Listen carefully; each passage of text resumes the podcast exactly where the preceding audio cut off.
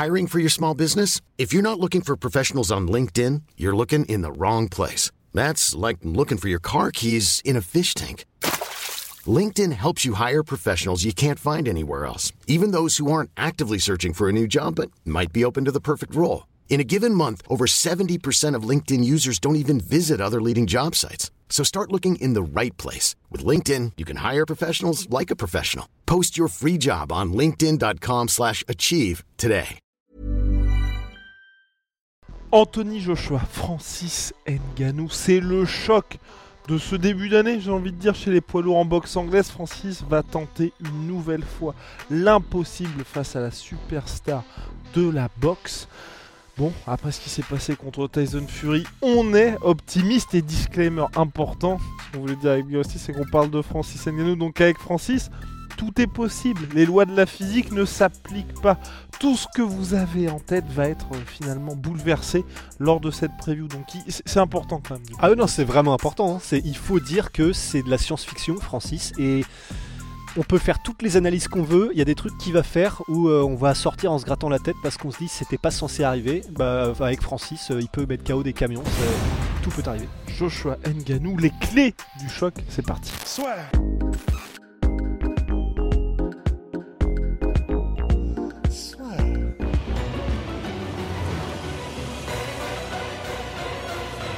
L'UFC sa vie plus fort avec BetClick. Big Rusty, on va commencer par un point important finalement. C'est quoi cet effet de suspense un, point important par lequel euh, on avait terminé lors d'un podcast qui ne sortira jamais, mais par lequel on va commencer dans ce podcast, c'est le clinch Big Rusty. Parce que c'est peut-être là où Francis a le plus d'avantages. Bah en fait, de ce qu'on avait vu là du combat dernier de, de Francis contre Fury, je pensais pas que Fury serait autant choqué par un, probablement la puissance de Francis même au corps à corps, et deux, on sait qu'il vient du MMA Francis, on sait qu'il a passé donc des années à apprendre comment efficacement manipuler les corps, bien placer les mains sur le biceps pour éviter les retours, euh, comment faire du dirty boxing, etc. Mais je pensais pas qu'il arriverait à faire non seulement jeu égal, mais à clairement, pas choquer, c'est pas le mot, mais à suffisamment mettre en alerte Tyson Fury pour qu'il n'ait pas envie de trop se mouiller non plus contre Francis en clinch. Et pourtant, il y est arrivé.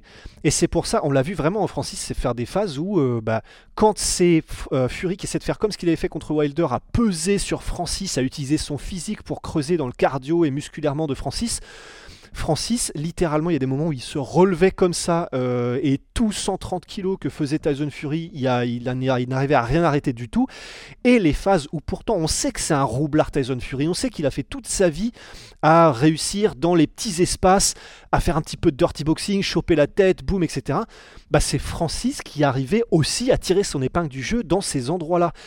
Et dans ce fameux podcast qu'on a complètement raté, raté parce que j'avais oublié d'enregistrer le son, voilà. Mais où avais, tu, tu parlais toi-même du clinch, là où avait eu des difficultés euh, Anthony Joshua. face à Andy Ruiz lors de son premier combat disputé et seul jusqu'à maintenant aux États-Unis. Parce que c'est vrai que cette phase de clinch en boxe anglaise, c'est un peu une zone grise hein, où là, il y en a pas mal qui vont réussir à avoir énormément de succès, que ce soit les Tyson Fury, que ce soit les Andy Ruiz, mais où bah, généralement l'arbitre peut intervenir plus ou moins rapidement. Et c'est vrai, depuis ce combat-là pour Anthony Joshua, où il avait perdu par TKO, eh bien, il n'y a plus eu de mésaventure de ce type. Et contre Francis, il devrait être extrêmement vigilant parce que euh, forcément, Francis aura tout, tout à gagner ou presque.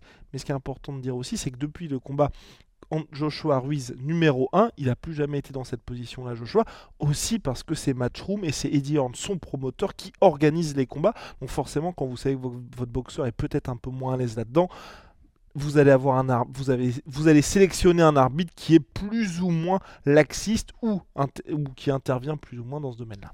Ouais, c'est ça. Et pour autant, à courte distance, c'est-à-dire pas nécessairement en clinch où il y a des saisies, Joshua, je pense, est peut-être plus flippant que Francis dans le sens où les crochets courts, euh, où il faut générer beaucoup de puissance rapidement, de manière très explosive, il est vraiment surpuissant là-dedans, Anthony Joshua. Mais là, c'est vraiment les phases différentes où il y a des accrochages et où... Euh, même avec peu d'espace aussi, Francis Nganou est dans des angles avec des, rythmes un peu bizarres où il y a des saisies, ça ressort, ça re-rentre, etc. Et où Francis et son côté pas académique pour de la boxe anglaise que connaît Joshua peut faire la différence. Donc c'est vraiment à différencier entre le clinch et les phases en combat très rapprochées. Mais en clinch, ouais, il y a, y a moyen que Francis peut-être ait le dessus. Il y a les dimensions physiques qui sont importantes aussi. Et là, c'est rassurant également pour Francis parce que avec ce qui s'est passé contre Tyson Fury, il ne va plus rencontrer de tels monstres en boxe anglaise. Et là, quand vous les avez vus tous les deux face à face, Francis et Anthony Joshua, bah, ils avaient des physiques comparables, Big Rusty. Ouais, vraiment. Bah, t'as un peu l'impression que c'est des miroirs, quoi. C'est euh, tous les deux des Space Marines, ils sont ultra tankés. C'est des monstres athlétiques et de puissance. Mais au-delà du physique, c'est vrai qu'alors en termes de puissance, Francis, tu as un peu l'impression effectivement que sans avoir à trop forcer, euh, il arrive à mettre KO les mecs, effectivement, et le knockdown contre Tyson Fury, alors c'est un crochet large, mais avec Anthony Joshua, tu as cette impression que c'est sa mécanique de frappe euh, travaillée qui crée la puissance, le fait que tout passe bien dans les hanches, il arrive à créer la chaîne cinétique, ça accélère au bon moment, et quand il te fait un bras arrière piston, euh, vraiment il pourrait péter des murs, mais c'est vrai qu'avec Francis, les deux ont ces, facilités athlétiques là. Il va très très vite Joshua. Je pense qu'il aura peut-être l'avantage de vitesse d'ailleurs. Mais bah, Francis, il a la puissance peut-être probablement, peut-être en plus, je dirais, euh, contre Joshua. C'est vraiment pas facile à jauger. Hein. mais euh, je dirais qu'il peut peut-être faire plus mal sur un coup. Mais d'un autre côté, Joshua sur la durée, comme on l'a vu, et, là même dans son dernier combat contre Otto Wallin, ben, il fait mal sur un coup. Et comme il construit ses combats, ben, même s'il n'a pas forcément le one punch comme un Deontay Wilder, comme euh, des, mecs qui sont capables d'être là à la lumière sur un coup avec des coups, tu as l'impression qu'il a fait ça et le mec tombe. Il a peut-être pas ça, Joshua, mais il fait salement mal et suffisamment pour que, ben, voilà, dans ce dernier combat contre Wallin, il l'a méthodiquement démoli et pas avec beaucoup de volume non plus, quoi. Des deux côtés, et surtout d'Anthony Joshua Big Rusty, ce qui est rassurant, c'est qu'on a l'impression qu'ils se sont trouvés en boxe anglaise, qu'ils ont vraiment trouvé leur style, et que Joshua, finalement, le Joshua qui va affronter Francis, c'est peut-être le meilleur Joshua de sa carrière, en tout cas jusqu'à maintenant, parce que voilà, il se concentre sur ce qu'il sait faire. Ouais, c'est ça. C'est basique, mais c'est là finalement qu'il est le meilleur. C'est euh, c'est pas quand il essaye de faire des trucs trop flamboyants ou de boxer avec le boxeur comme euh, contre Usyk. C'est vraiment les moments où il met euh, sa puissance et ses capacités, sa rapidité, ses capacités athlétiques au service d'une boxe ultra épurée, simplissime, mais qui pour lui marche le mieux. Et là vraiment c'est vrai que la dernière version qu'on a vue contre Wallin, faire attention parce que Wallin est gaucher, donc il y a des choses qui ne s'appliqueront pas contre Francis Ngannou qui lui est droitier pour la majorité du temps. Mais effectivement là, contre Wallin, du jab, on sait qu'il a un jab qui est vraiment très travaillé et surpuissant, et jab au corps et à la tête. Et en fait, rien qu'avec son jab, il construit les combats parce que petit à petit, donc déjà, il te crée des incertitudes parce qu'au bout d'un moment, quand tu as pris des jabs au corps qui font salement mal, tu sais pas lequel vient à la tête ou au corps. Donc déjà, rien qu'avec son jab, il peut te faire psychoter et réussir à les passer petit à petit en les variant. Et surtout, après avoir mis son jab en place, son bras arrière, vraiment, il est destructeur, en direct particulièrement, mais même on, le voit faire des variantes simples où ben, il y a des moments où, au lieu de se baisser et de faire son jab au corps, ben, il va se baisser avec un peu la même posture, le même langage corporel, sauf qu'il va revenir avec un overhand. Ça, il l'a fait par exemple contre Otto Wallin. Et donc, en fait, c'est des trucs très, très, très, très simples où il va installer son jab et ensuite faire des variantes. Mais rien qu'avec ça, et eh ben en fait, il arrive à démonter des gars qui sont, bah, quand même, c'est pas n'importe qui, quand même, Otto Wallin. Et c'est ça, même au cours de sa carrière, c'est presque là où il avait le plus de succès il est revenu à ça en pleine confiance. Et ouais, là, le style qu'il avait là, la confiance en lui qu'il avait et sa manière de décortiquer Wallin, vraiment, moi, ça m'a impressionné. Et si on se fie à ce combat-là, ça risque d'être effectivement peut-être une boxe simple et un game plan assez simple contre Francis mais qui, maintenant qu'on sait que ça lui correspond le mieux, peut être efficace. Et même chose du côté de Francis Bigrossi. Certes, c'est un échantillon mec puisque ce n'est qu'un combat contre Tyson Fury, mais on a un Francis Ngannou qui n'a pas essayé de faire, euh, de s'aventurer dans des terrains euh, qui auraient pu paraître comme ça assez compliqués. Non, il s'est concentré sur l'essentiel et ça a payé. Et bah, c'est là que c'est assez marrant. Alors, ils n'ont pas un style qui est similaire non plus, mais là, du Francis Ngannou qu'on a vu en boxe, bah, il y a aussi des choses qu'on retrouve par rapport à ce style-là très épuré mais efficace de chez Joshua. Parce que ce qu'il a fait contre Tyson Fury Francis, c'était rien de flamboyant. Hein. C'était vraiment, au-delà de ses déplacements qui étaient très économes, et c'est aussi ça qui lui a permis de tenir sur la distance, mais sa boxe, beaucoup, donc, comme Joshua, beaucoup de jab, notamment au corps, et en se baissant beaucoup, un peu plus à la Tyson, Mike Tyson, que Joshua, qui lui fait plutôt du hop et du in and out. Francis, il faisait vraiment des jabs où il se baissait, et parfois des 1-2 au corps aussi, donc tout un travail de, de d'attrition, de petit à petit creuser le cardio euh, de son adversaire et puis créer aussi des incertitudes parce qu'à un moment quand tu t'es baissé, quand tu t'es baissé et que tu as touché au corps, forcément l'adversaire baisse sa garde et donc tu remontes. De la même manière que Joshua, c'est vraiment des mécaniques simples, mais bah, c'est quand ça marche et que ce sont des choses qui sont euh, littéralement euh, pluricentenaires en boxe anglaise, bah, bon, bah, on aurait bien tort de s'en priver. Donc Francis faisait ça, beaucoup de jab. Il double jabait aussi beaucoup pour essayer d'aller trouver euh, Tyson Fury à la tête. Et ça, c'est pareil. Le double jab, c'est un truc qui est tellement con, mais on le voit forcément beaucoup plus en boxe anglaise, mais en MMA, par exemple, il est ultra sous-utilisé. Et les rares fois où il est utilisé, ça marche, mais va aller voir par exemple euh, Jack Della Maddalena, tu vois, qui fait ça, ça marche du tonnerre, et parce que c'est quelque chose, c'est ça te permet d'avancer, donc c'est-à-dire tu casses la distance en faisant un double ou un triple jab, en même temps que tu casses la distance.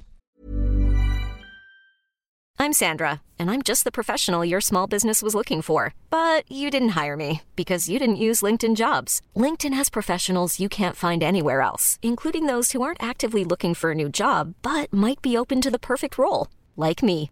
In a given month, over 70% of LinkedIn users don't visit other leading job sites. So if you're not looking on LinkedIn, you'll miss out on great candidates like Sandra. Start hiring professionals like a professional. Post your free job on linkedin.com/achieve today. Tu maintiens ton adversaire forcément en position d'alerte parce que c'est un coup qui vient, même si c'est un jab qui masque et qui fait diversion, eh ben forcément es quand même, tu veux pas le prendre non plus si es l'adversaire, donc tu es maintenu en position d'alerte, ça réduit donc les probabilités et les chances d'un retour. En plus, toi, ça casse son rythme et ça te permet de le verrouiller pour soit passer un bras arrière en direct ou un uppercut. C'est vraiment des choses qui sont basique, mais de voir Francis les utiliser avec autant de succès, et d'ailleurs en, garde de droitier comme en garde de gaucher, bah c'était assez impressionnant parce qu'il fait ça contre Tyson Fury. Et donc ça veut dire que Francis a réussi à trouver sa distance et a réussi à trouver son timing pour placer les bases contre Tyson Fury. Donc si ça marche contre Fury, probablement que ce sera aussi utilisable contre euh, quelqu'un comme Anthony Joshua. Quoi. Donc ça risque d'être une boxe assez simple, épurée mais efficace. Pardon. Point important et pas des moindres, Big Rusty, c'était la lucidité qu'il a pour le coup. On allait du côté de Francis, qui depuis son combat contre Stipe Miocic, le numéro 1, ensuite le combat contre Derek Lewis, on l'oublie. Il n'a jamais existé. Depuis, Francis n'a jamais été prêt à revers dans ce domaine-là. C'est vrai que Joshua, aussi bien contre Andy Ruiz, combat qu'il domine de la tête et des épaules, il veut finir peut-être un petit peu trop agressif, en mode uniquement offensif, il se fait, attraper, puis ensuite il y a les knockdowns, la défaite, il y a aussi le, moment a été durement sonné face à Dillian Wayne. Parfois, Anthony Joshua a tendance à vouloir finir ses adversaires un peu trop vite, ou en tout cas oublier un petit peu quelques principes défensifs. Mais J'espère, j'aurais tendance à penser que là, du coup, avec le nouveau Joshua, c'est peut-être quelque chose qu'il ne fera plus. Contre Joshua, c'était une destruction méthodique. À aucun moment, on l'a vu être excité par euh, la potentialité de le terminer, le sang, le goût du sang, etc. Donc, c'est clair que, en plus, si ça arrivait contre Francis, qu'il retombe dans ses démons et qu'il essaie de, se ruer sur Francis pour le finir, c'est euh, Francis, il lui faut tellement rien pour réussir à t'éteindre la lumière mais même euh, contre euh, France, contre Fury, il y a eu des moments, euh, c'était en clinch notamment, où tu il balance son bras Francis, c'est pas forcément très propre toujours, mais quand il te touche, tu as l'impression avec n'importe quelle partie du corps, il est vraiment capable de te mettre salement dans le mal, et donc ça c'est quelque chose, si jamais ça arrivait, c'est ouais voilà, ce serait vraiment une erreur effectivement de vouloir précipiter les choses contre Francis. Là, il y a tout intérêt à rester le maximum méthodique quoi.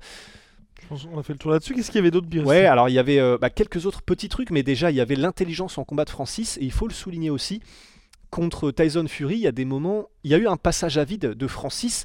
Il a tenu les 10 rounds, Francis, et il, voilà, il a même réussi, selon beaucoup, et dont nous, à gagner le combat au bout des 10 rounds.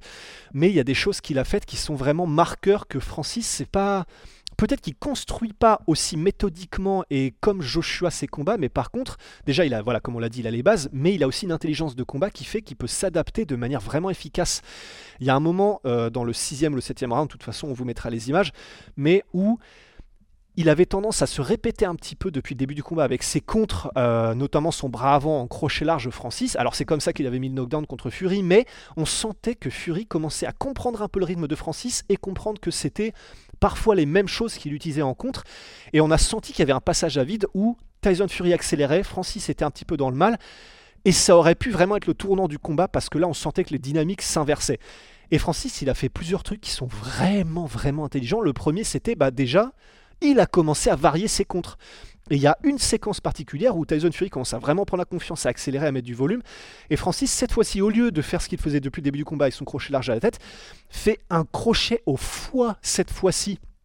Et vraiment qui saisit Tyson Fury, ça, rien que d'avoir varié, su varier au bon moment et surprendre euh, alors que pourtant il, il, aurait dû être un peu en mode survie, en mode oh là c'est pas bon, j'ai plus trop, je sens que avant qu'il reprenne son second souffle, je sens que là il commence à accélérer Fury, moi peut-être que je suis un peu dans le mal, etc. Il a quand même la lucidité de varier ses contres pour réussir à surprendre Fury. Et la deuxième chose euh, à souligner, c'est, il me semble que c'est donc le round suivant, il a senti qu'il y avait un changement de dynamique et il a fait un truc qui était tout bête, mais enfin, faut quand même le faire et de manière efficace contre Fury, c'est qu'il a changé de garde et il s'est mis en garde de gaucher pendant, il me semble, tout le septième round et en fait, du coup, il a dû réadapter un petit peu toutes les armes Tyson Fury parce que le jab forcément passe moins facilement parce que vous êtes en garde inversée et que Francis Ngannou peut un peu gérer. Les postures sont plus les mêmes, les coups à utiliser sont plus les mêmes. Et rien qu'avec ça, et en plus il, est resté relativement efficace aussi en garde de gaucher euh, Francis, rien qu'en changeant ça, il a réussi à enrayer un petit peu ce qui aurait pu être un changement de dynamique fatal de la part de Fury. Donc, il y a aussi, je ne sais pas si c'est de l'instinct ou c'est sûrement des choses qu'il avait travaillé, parce que tu fais pas une garde de gaucher pendant un round efficacement contre Fury comme ça au petit bonheur la chance. Mais en tout cas, ces adaptations-là, il a su les mettre en place et c'est quand même quelque chose qu'il faut souligner. Et puis, la dernière chose dont je voudrais parler, c'est la dernière, mais aussi, c'est le fait que le coup d'œil de Francis, c'est quelque chose dont il le sait de toute façon, bien évidemment qu'ils l'auront vu, euh, le camp de Joshua, mais il y a des moments où, même s'il est, je pense, peut-être un petit, peu moins rapide que, euh, que Joshua Francis Ngannou, il a ce timing un peu étrange parce que c'est pas un boxeur de métier, il a cette manière d'utiliser son allonge, son rythme, son timing qui surprend même les meilleurs boxeurs du monde et il a un très bon coup d'œil. Il y a des moments où euh, il prenait des jabs au corps de la part de Tyson Fury et il arrivait à choper en contre Tyson Fury avec des crochets sur vraiment des fenêtres de tir d'une demi-seconde et c'est arrivé plusieurs fois dans les combats. Donc, je serais même pas surpris que Francis arrive à toucher sur des moments où, euh, je sais pas, il met soit un jab au corps et il revient ensuite.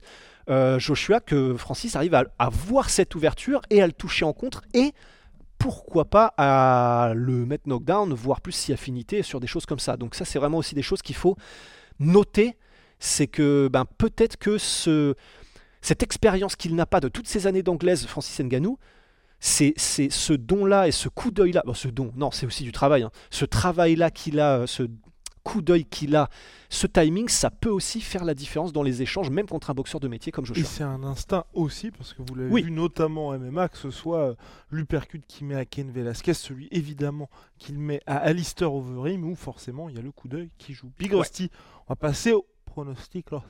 Pronostic. Ben, pronostic, euh, bon bah voilà, c'est euh, ça sert à rien de parier contre Nganou. Ça, le, de toute façon, euh, les dieux de la boxe et du MMA te disent que te mettent des calottes derrière la tête à chaque fois. Donc, bah je vais dire Francis. Et je sais, bah voilà, c'est, ça fait bizarre de le dire et le cerveau refuse, mais je vais dire Francis par KO parce qu'il a la puissance et qu'on a vu qu'il pouvait faire jeu égal et qu'il pouvait surprendre. Donc je vais dire euh, Francis par KO et peut-être, euh, je sais pas, round 5 Round 5 Si on vous avait dit que Francis, sur une jambe, en ayant perdu les deux premiers rounds, allait s'imposer contre Cyril Gann par décision en utilisant sa lutte, est-ce que vous nous auriez cru? Non. Et si on était revenu deux ans après en vous disant hey, Pep, il va mettre knockdown Tyson Fury, est-ce que vous nous auriez cru? Non plus. Et gagner potentiellement un combat de 10 rounds contre Tyson Fury. Là, bah non, bah non, non, non, Nous-mêmes, nous, nous, ne serions pas cru. Ouais, non. d'ailleurs, on s'est pas cru. D'ailleurs. On s'est pas cru. On n'y croit toujours pas d'ailleurs. Et donc là, le combat contre Anthony Joshua, je crois aussi à un KO de Francis Ngannou parce que Tyson Fury a cette capacité de récupération, de régénération, j'ai même envie de dire que personne d'autre ne dans la catégorie. Oui, tout simplement parce qu'on parle quand même de quelqu'un qui a été mis trois fois knockdown contre Deontay Wilder et qui s'est relevé à chaque fois, dont une fois où il est mort. Quasi létal. Joshua n'a pas cette capacité-là, tout simplement. Et donc c'est pour ça que moi je crois à un chaos de Francis, parce que je me dis sur 10 rounds, il y a bien un moment où il va être touché Anthony Joshua. Et je ne pense pas qu'au moment où il sera touché, il va pouvoir éviter ce petit moment de flottement qui font que jusqu'à présent, personne ne s'en est sorti, ou presque. Et donc c'est pour ça que je pense que Francis va s'imposer par KO. Et moi je vois cinquième ou sixième round. Big Rusty, vous me fatiguez beaucoup. Et euh, mais, bien évidemment, là, quand on dit ça, c'est parce qu'il s'agit de Francis. La raison voudrait une victoire par décision unanime d'Anthony Joshua. Mais on en a marre. On en a marre de passer pour, des idiots avec Francis. Voilà. Voilà. C'est KO. C'est comme ça. Voilà. Ciao I'm a sweet pea. Sweet protein. Moins 30% minimum sur tout My Sweet Pea, My Sweet Protein avec le code la sueur. Holy moly révolution dans les boissons énergisantes. Vous le savez, ils font des thés glacés, des boissons de réhydratation. Et donc des boissons énergisantes, comme je le dis, c'est en poudre, c'est made in Allemagne. Première fois que vous commandez code la sueur 5, vous avez moins 5 euros. Et si vous avez déjà commandé chez eux, bah code la sueur 10, les gars, n'hésitez pas. Vous avez moins 10%. Allez, on se retrouve très vite. C'est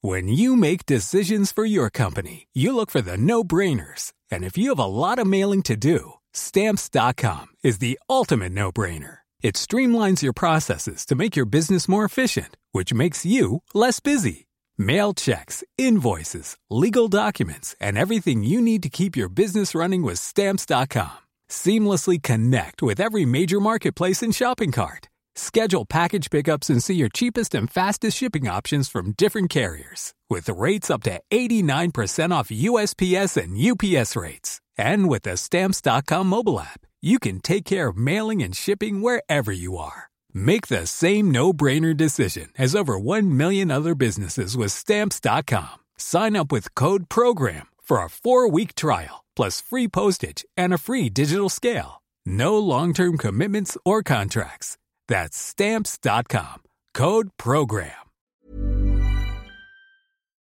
Et voilà, c'est la fin de votre épisode du podcast La Sœur. Si ça vous a plu, n'hésitez pas à nous mettre les 5 étoiles sur Apple Podcast ou sur Spotify. Vous pouvez aussi nous laisser un petit commentaire, ça nous aidera beaucoup. Et si vous voulez aller plus loin avec nous, vous tapez La Sueur sur toutes les plateformes ou sur les réseaux sociaux, vous nous trouverez. Et là, vous nous écoutez très certainement en audio. On est aussi en vidéo sur YouTube, mais également sur Snapchat. Là encore, vous tapez la sueur et on sera là. Merci de votre fidélité et à très vite pour de nouvelles aventures.